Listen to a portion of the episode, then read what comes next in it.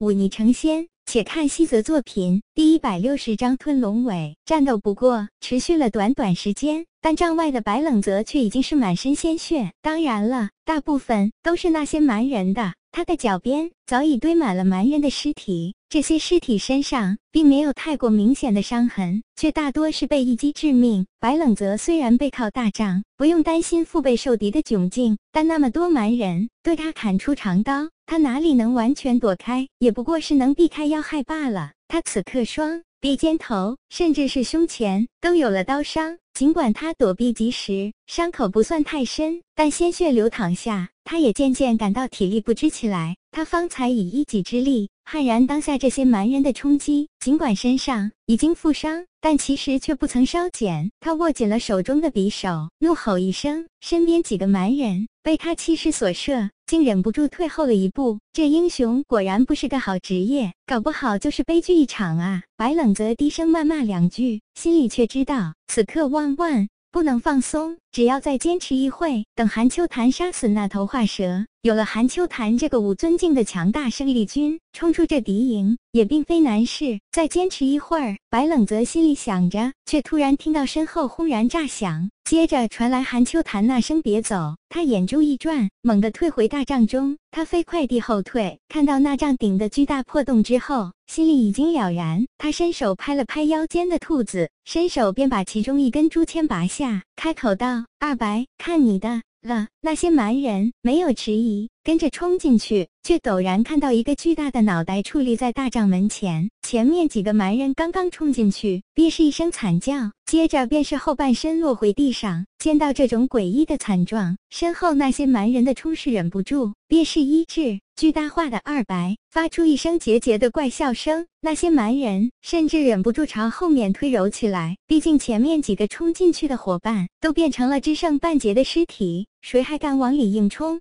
这时，蛮人阵营里传来一声严厉的呵斥。那些之前还畏畏缩缩的蛮人，陡然间怒吼了一声，朝着帐内就冲了进去。白冷泽难得有喘息的时间，他草草的包扎了一下伤口，只觉得浑身酸软，心知这副身体已经被用到了极致，再战斗下去便是耗费气血和生命了。他可不想在这蛮人营地中受什么重伤，那也未免太亏了一些。此时，那些蛮人再次冲进来，更是有一些蛮人跑到大帐周围，用弯刀割开大帐的皮革，朝里面钻。一旦被他们包围，那便真的插翅难飞了。兔子张口咬死了几个蛮人，却毕竟身在笼中。不得自由，情急之下，朝着白冷泽吼道：“小子，还不快走！”白冷泽咬了咬牙，不去管兔子，飞快地转身朝着大帐后面跑去。跑出两步，他的目光落在地上那根被化蛇挣断的困腰僵，眼睛一亮，低头捡起，然后冲到大帐最里面，一下子切开牛皮篓，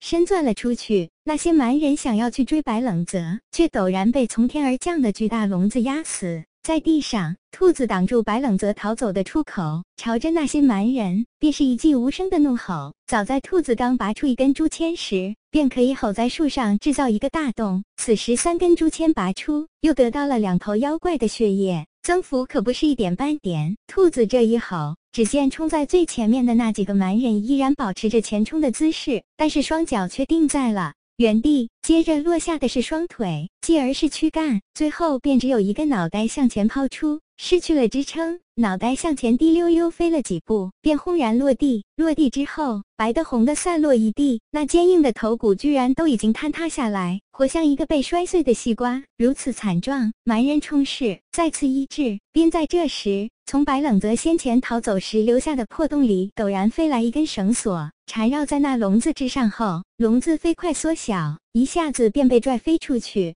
那些蛮人反应过来，大喊着冲了出去，却只看到几十步外一个疾奔的背影。白冷则发足狂奔，奔跑的方向却是朝着河岸。他奔跑出百步，却陡然听到一声怒吼，接着身前的河水倒卷而上，恍若一条巨龙，朝着一个身穿黑衣的男子便轰然撞去。那男子手中持着一柄纯黑色的长剑，剑身一股长达数丈的粗长剑罡，那股怒涛直击而来。他手中长剑一挥间，河面之上陡然升起一股狂风将那股水流一下子冲散，于是不衰之下，那股狂风冲进河水中，将水面冲得激扬而起，露出一个蹲在河底的巨大身影，正是那头化蛇。白冷泽看了一眼交战的一人一妖，此时背后蛮人追近，他哪里还有闲心看他们打架过招？立刻向前奔跑几步，却陡然间被什么东西绊了一下。白冷泽回头一看，赫然是一条兀自在扭动着的长尾，那长尾之上遍布青灰色的鳞片，尾端竟然是